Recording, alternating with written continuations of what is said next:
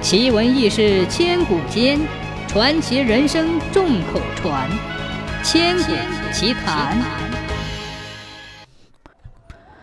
宋徽宗平日酷好工艺器皿，有一次他得到了十只玲珑剔透的胆形玻璃瓶，觉得不算精致，为了增加其观赏价值，便将它们交付一个太监，要他督促工匠们把瓶子上面镀上金粉。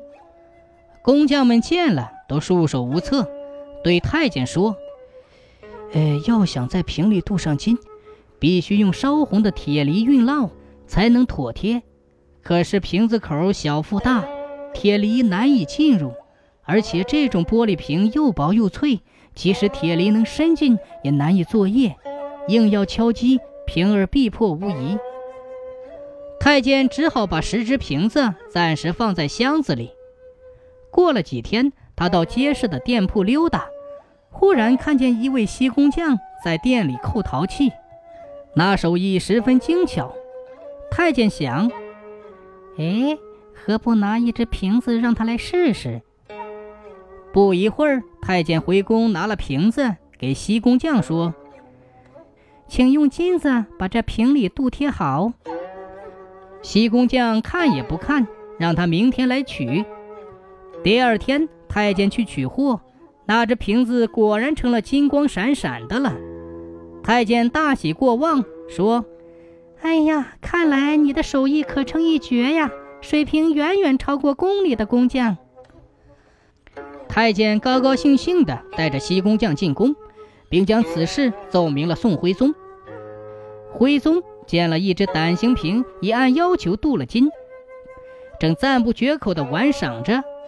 听说是宫外的一个高明的锡匠干的活儿，便亲自来到后院，还传令宫内所有的工匠都列队观摩。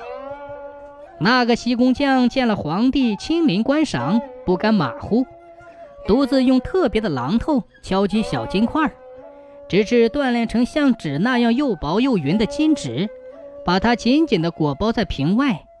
那些内心不服的宫内工匠顿时哄笑说。嘿嘿，像他这样敲击短支金纸，谁人不会呀？那个锡工匠也不答话，将裹在瓶上的金纸轻轻地剥下，小心地夹在银块上，再将它插入瓶中，又适当放进了一些水银，把瓶口盖住，持着瓶上下晃动。过了半个小时，锡工匠将瓶传给众人。嘿。那金纸竟妥妥帖帖地附粘在瓶里的内壁，完全没有什么缝隙。他用小指甲把瓶颈内壁的金纸耐压匀称，这样就大功告成了。这时候，工匠们才惊愕地睁大了眼睛，看呆了。宋徽宗惊奇地问道：“你是怎么晓得这种办法镀金的呀？”西工匠恭恭敬敬地回答说：“玻璃器皿都是十分娇脆易碎的，怎能让坚硬的东西在它上面锤击作业呢？唯独水银性子柔和，进入瓶颈内晃动不会损伤玻璃。虽然它会稍稍的消蚀金纸的表面，但这种损伤肉眼是绝对看不出来的。”宋徽宗命令西宫匠将其他八只胆形瓶都如法炮制镀金，事后传令对西宫匠给予重奖。